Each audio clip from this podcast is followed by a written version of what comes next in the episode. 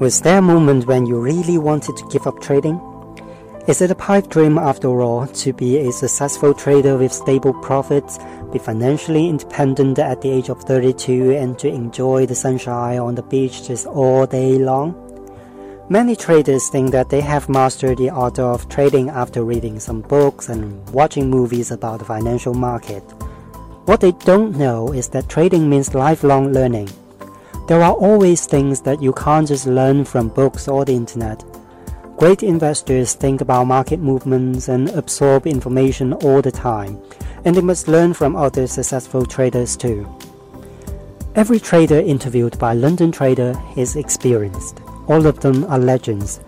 They have been trading for more than 30 years on average and have seen ups and downs of markets. They include the former vice chair of CBOT, the writer of the 2014 Best Analyst book, The Genius Trader Who Started Trading at the Age of 10, and the most famous rogue trader in history. Some say that these traders are different because their success seems so easy. But you know what? Every trader must go through harsh times before they make it. Yes, they've earned glory and pride, but they've also lost money. They've even gone to prison. But what they never stop doing is trading.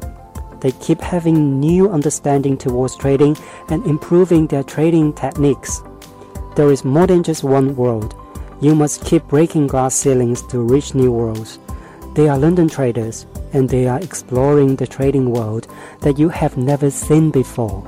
Here you have the access to something completely different. London Trader, starting from September the 3rd, 8 p.m. every Tuesday and Thursday.